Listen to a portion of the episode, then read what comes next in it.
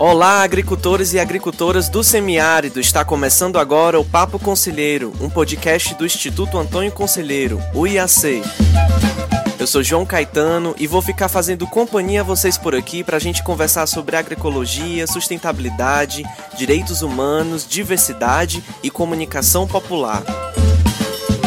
Essa ação faz parte do projeto Cuidar da Vida no Semiárido, ação emergencial de combate ao coronavírus no Brasil, executada pelo IAC na cidade de Quixeramobim e Quixadá, no estado do Ceará. O projeto é apoiado pela Fundação Oswaldo Cruz, a Fiocruz, uma instituição do Sistema Único de Saúde, o SUS.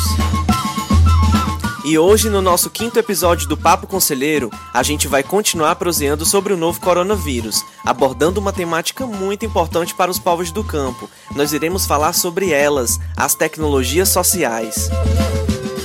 Aumenta o som e apruma o cafezinho com aquele cuscuz que tem muitos saberes do nosso semiárido chegando por aqui. Ei, e me diz uma coisa, tu já parou para pensar o que é que são essas tais tecnologias sociais que tanto o povo fala? Pois se tu tem dúvida, fica aqui com a gente que tem muita coisa pra gente conversar hoje. Meu povo, as tecnologias sociais podem ser definidas como um método ou um instrumento capaz de solucionar algum tipo de problema social e que atenda aos requisitos de simplicidade, baixo custo, fácil aplicabilidade e geração de impacto social. Elas vêm contribuindo com a garantia de direitos básicos, como acesso à água, alimentos saudáveis, renda e energia, estabelecendo relações com os conceitos de convivência com o semiárido, na medida em que se fortalecem os laços e garantem a permanência do agricultor e da agricultora na sua terra, com melhores condições de vida. E para falar sobre o que são as tecnologias sociais e os impactos na vida das famílias do semiárido, principalmente nesse contexto de pandemia que a gente ainda está vivenciando, a gente convidou Alexandre Henrique Bezerra Pires, biólogo, mestre em extensão rural e desenvolvimento local pela Universidade Federal Rural do Pernambuco. Alexandre é coordenador do Centro Agroecológico Sabiá e ele também atua como coordenador executivo da Articulação no Semiárido Brasileiro, a ASA e ele também é membro do Núcleo Executivo da Articulação Nacional de Agroecologia, a ANA. E simbora para o nosso papo. Pode chegar, Alexandre. Seja bem-vindo ao Papo Conselheiro. Alexandre, como é que as tecnologias sociais têm contribuído para a educação alimentar e nutricional para os povos do campo, antes e durante esse contexto de pandemia? Bom, as tecnologias sociais, a gente precisa talvez entender um pouco o que é uma tecnologia social. Na verdade, uma tecnologia social pode ser uma técnica, pode ser um equipamento, pode ser uma metodologia, pode ser uma prática que alguém ou um grupo de pessoas desenvolve para um determinado fim e com isso é, também dissemina esse conhecimento, compartilha o conhecimento dessa técnica, dessa prática ou desse método de trabalho com outras pessoas, fazendo com que essa forma é, de trabalhar ela possa ser acessível pelo máximo possível de pessoas e que consiga é, ajudar a desenvolver é, ou a melhorar a vida das pessoas. Então, a gente pode dizer que tem tecnologias sociais em várias áreas na área da alimentação, da educação, da energia, da saúde, dos recursos hídricos, do meio ambiente, da habitação, da renda. É, talvez uma tecnologia social que é muito comum e que a gente pode conhecer de forma um pouco mais ampla são as cisternas. As cisternas de captação de água das chuvas são uma tecnologia social. Ou seja, é, alguém criou seu NEL, né, lá de Sergipe, criou essa tecnologia, foi para dentro das universidades, do, do, dos, dos, das organizações de pesquisa que aperfeiçoaram do ponto de vista dos dados técnicos, do desenho técnico, é, das quantidades de cimento para ser construída, do diâmetro, o tamanho da forma, é, toda, toda a medição da história dos, é, da captação da água, das calhas para captar a água das chuvas, a bomba de sucção, a bomba manual. Então, é, tudo isso foi desenhado do ponto de vista técnico para poder a gente ao final ter esse ter a cisterna como a gente tem hoje. E a gente tem também a caderneta agroecológica. A caderneta agro agroecológica não é uma técnica, não é uma não é uma não é um equipamento, né? Na verdade é um caderno em que as mulheres agricultoras que produzem de forma agroecológica anotam nesse caderno o quanto é que elas estão produzindo, o quanto daquela produção elas consomem, o quanto dessa produção elas doam para suas vizinhas, seus vizinhos, para seus familiares, o quanto dessa produção ela troca com outras pessoas e o quanto ela comercializa na comunidade, na feira agroecológica, na feira tradicional do município. Então, é, a gente diz também que a caderneta agroecológica é uma técnica, né? ou aliás, é uma, é uma tecnologia social. Então, isso para poder dar um exemplo para as pessoas é, de que a tecnologia social às vezes remete a gente sempre a pensar num equipamento moderno, sofisticado, quando na verdade é algo simples, de baixo custo, é, de domínio e de conhecimento massivo, né, do máximo possível de pessoas, de toda a população, e que esteja acessível para que todos possam é, conseguir fazer e desenvolver. As, as tecnologias sociais para a população do campo, né, nesse processo de enfrentamento do novo coronavírus, de fato, têm cumprido um papel muito importante.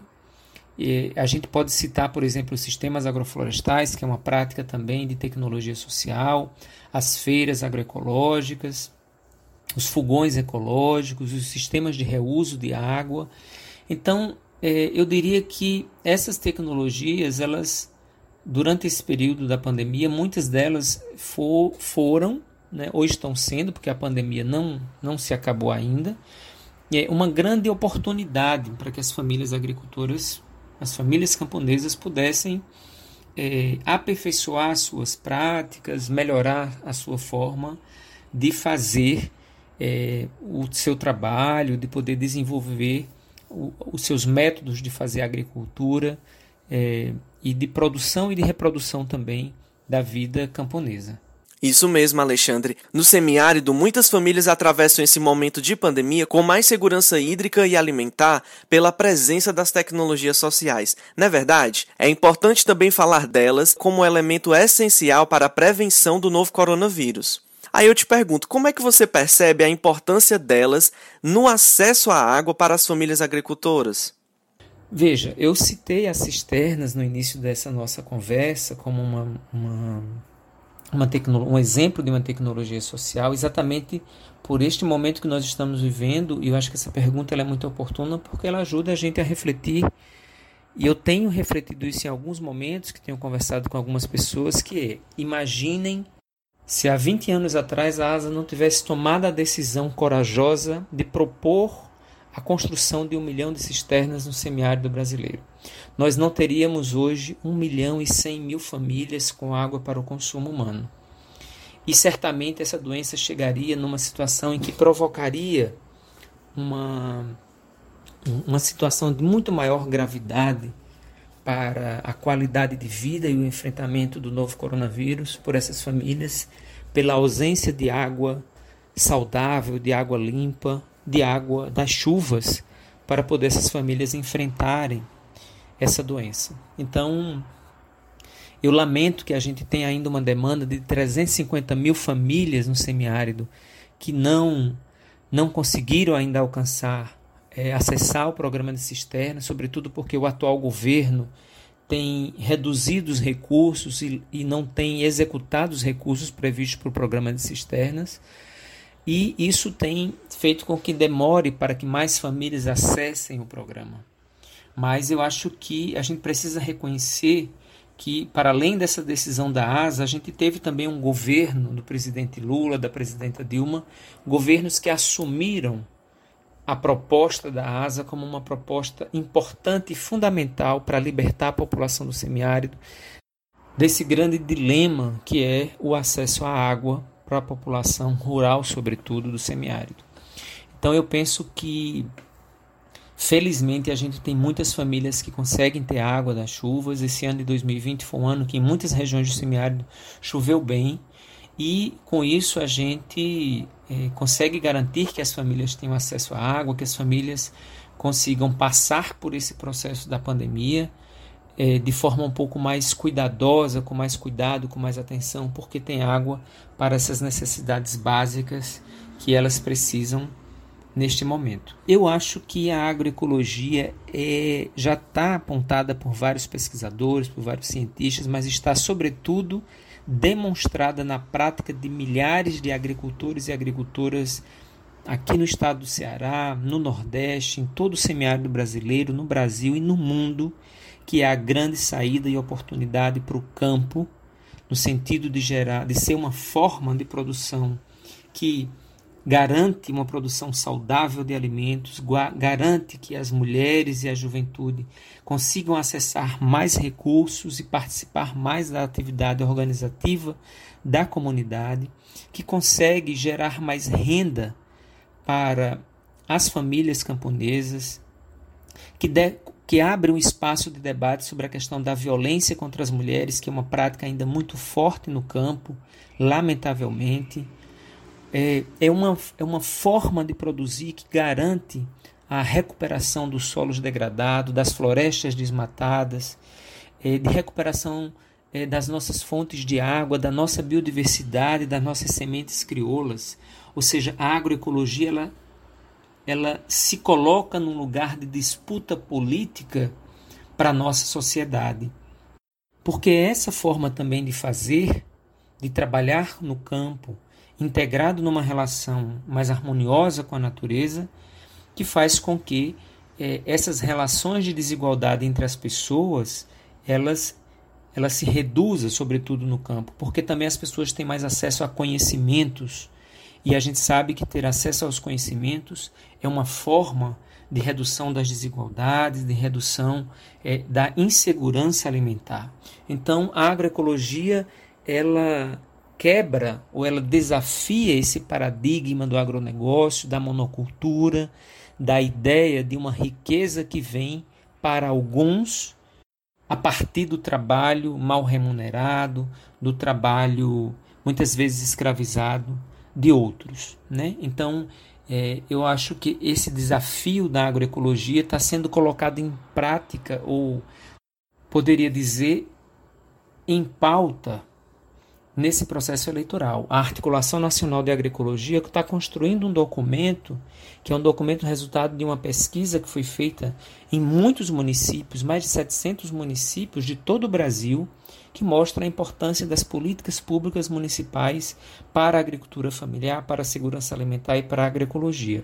Então, convidar as pessoas, o IAC, é, assim como as outras organizações que atuam nesse, nesse território, no estado do Ceará, para se apropriarem desse documento da Articulação Nacional da Agroecologia e pautar esse documento junto às candidaturas de prefeitos e prefeitas, vereadores e vereadoras, para que eles e elas possam se comprometer com essa agenda, porque certamente é essa agenda que vai nos ajudar a buscar e a construir um mundo rural com mais sustentabilidade, com mais igualdade, com mais respeito e mais dignidade para o nosso povo do semiárido. Me conta da sua comunidade. Me conta da sua comunidade. Minha gente, e as tecnologias sociais possuem um papel muito importante no quintal e na vida das agricultoras e agricultores. E para falar sobre essas experiências, colhemos uma do quintal da agricultora Lourdes Alves, da comunidade de Bom Jardim do município de Quixadá, no estado do Ceará. Seja bem-vinda, dona Lourdinha, pode chegar. Olá, tudo bem? Sou Lourdinha da comunidade Bom Jardim, Quixadá. Sou uma das beneficiadas com algumas tecnologias sociais tipo cisterna de primeira e segunda água e o reuso de águas cinza, onde todas me trouxeram um impacto importante. Onde a cisterna de primeira água eu posso ter a minha água de boa qualidade para o meu consumo. A tecnologia de segunda água eu armazeno água para regar minhas hortaliças e o consumo diário. Já o reuso, rego minhas fruteiras e plantas ornamentais.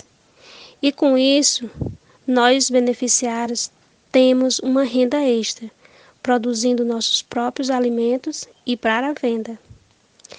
E durante a pandemia, nós sentimos a dificuldade para comercializar os nossos produtos. Mas como a gente é uma rede de agricultores e agricultoras, tivemos nossa solidariedade com as famílias da própria comunidade, fazendo doações, trocamos os alimentos e assim por diante.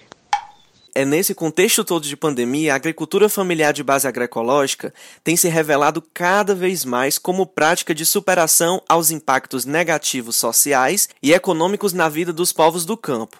Alexandre, como é que a agroecologia pode contribuir para a diminuição das desigualdades socioeconômicas e a promoção da segurança alimentar e nutricional? Bom, eu, eu acho que, é, como eu citava antes, as várias tecnologias sociais para o povo camponês, para as pessoas que vivem na zona rural, elas cumprem um papel, eu diria que é um papel importante, sobretudo para a perspectiva da produção de alimentos é, e, e também para a garantia da segurança alimentar e da geração de renda para essas famílias. Nós podemos dizer que é, a, a, agroecologia, como uma abordagem, como uma forma, um modo de vida um, para as populações camponesas e também para a população urbana, tem sido uma grande oportunidade para que as pessoas possam refletir mais e melhor sobre a sua forma de se alimentar, refletir sobre o que é que consome como alimento é, e como é que esse alimento de fato atende às necessidades da população é, camponesa. É, a agroecologia ela contribui para que as pessoas possam ressignificar a sua conexão com a natureza, mas também a sua conexão social, né, das suas formas organizativas, do seu jeito de, é, de se relacionar com o mundo, por uma perspectiva política, no sentido de que a gente é, as decisões que se tomam sobre a nossa comunidade, sobre o nosso município, elas têm um cunho político importante, é, mas também sobre uma outra perspectiva que é a perspectiva cultural. E aqui eu quero é, centrar um pouco essa fala no sentido de que é, nós precisamos pensar é, que o acesso às tecnologias sociais, que o acesso aos recursos e aos conhecimentos que as famílias estão tendo através da assistência técnica, através é, do acesso a essas tecnologias, isso ao, aos conhecimentos sobre a forma de produção, isso contribui muito para que as pessoas possam é, se educar na forma da alimentação, mas uma educação no sentido de resgatar os valores, os conhecimentos e a importância de uma alimentação saudável, de uma alimentação baseada na cultura, nos valores culturais, históricos, ancestrais é, dessa comunidade, ou dessa família, ou dessa pessoa, de modo que a gente não. de modo que nos permita essa reconexão. E quando eu falo dessa reconexão é porque, de alguma forma, nós, enquanto sociedade brasileira, sociedade de um modo geral, nós estamos muito voltados a atender a uma demanda do mercado capitalista é, sobretudo do mercado de alimento, da indústria de alimentos, que é pensar sempre numa alimentação, é, ou nos, nós somos levados a pensar numa forma de alimentação que é, que é baseada na rapidez, na praticidade, é, e muito menos numa perspectiva é, de valorização daquilo que de fato é a nossa identidade cultural. E aí eu quero trazer um exemplo muito concreto que é o consumo de refrigerantes. Na verdade, o consumo de refrigerantes é uma a, o barateamento do preço dos refrigerantes para a população é uma estratégia da indústria de alimentos para fazer com que haja um consumo excessivo por parte da população em detrimento eh, do consumo, por exemplo, de sucos de frutas que estão disponíveis na, nas comunidades rurais ou nas feiras livres nas cidades para a população. Por que, é que se usa, é, por que, é que as pessoas optam pelo consumo dos refrigerantes, porque é prático, que ninguém precisa fazer nada, já está ali, é só comprar na, no supermercado, bota na geladeira e quando quer consumir, rapidamente está ali e faz. Para fazer um suco, vamos dizer um suco de caju, um suco de goiaba, de acerola, a gente precisa colher, a gente precisa lavar, precisa cortar, passar no liquidificador, coar. Às vezes a gente né, precisa de um pouquinho de açúcar para deixar um pouco mais palatável e coloca. Então, esse trabalho, às vezes, ele é substituído pela essa ideia de que a vida precisa ser prática, as coisas precisam ser práticas. No entanto, eu acho que é importante a gente lembrar as pessoas que esse conceito de praticidade, de modernidade, ele é um conceito furado, é um conceito ultrapassado, sobretudo nesse contexto social nosso em que cada vez mais as pessoas estão mais doentes de, de câncer, as pessoas estão mais doentes com diabetes, com a pressão arterial alterada, com doenças cardiovasculares. Então, e tudo isso, os estudos já mostram que estão relacionados necessariamente com a mudança do hábito alimentar da população brasileira.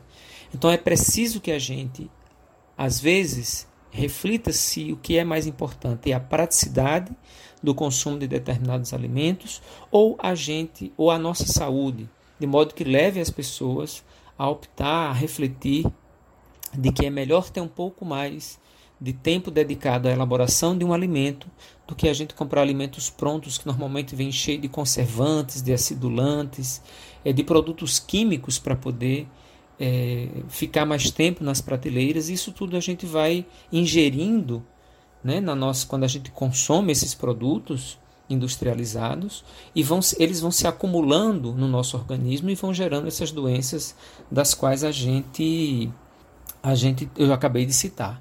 O que é importante dentro desse contexto da pandemia é a gente entender que é, o uso desses alimentos industrializados fragilizam mais ainda a nossa imunidade do que o consumo de alimentos é, do que o consumo de alimentos naturais, conhecidos, que a gente produz e que, e que tem um, um, valor nutricional maior para a nossa saúde. Então, quando a gente consome um alimento local, um alimento produzido pela própria família ou na comunidade, a gente está ingerindo um alimento que a gente sabe que não foi o uso de agrotóxicos, que é um alimento saudável e fresco, e com isso a gente aumenta a nossa imunidade. E aí, quando a gente está com a imunidade alta, a gente é, resiste mais às doenças, aos vírus, às bactérias, aos fungos, aquilo que de alguma forma ataca o nosso organismo. Alexandre, muito obrigado pela sua participação no papo dessa semana. Nós conversamos com Alexandre Pires, biólogo, mestre em extensão rural e desenvolvimento local pela Universidade Federal Rural do Pernambuco. Alexandre também é coordenador do Centro Agroecológico Sabiá e ele também atua como coordenador executivo da articulação no semiárido brasileiro, a ASA, e membro do Núcleo Executivo da Articulação Nacional de Agroecologia, a ANA. E nós também conversamos com a agricultora Lourdes Alves, da comunidade de Bom Jardim, do município de Quixadá, no estado do Ceará.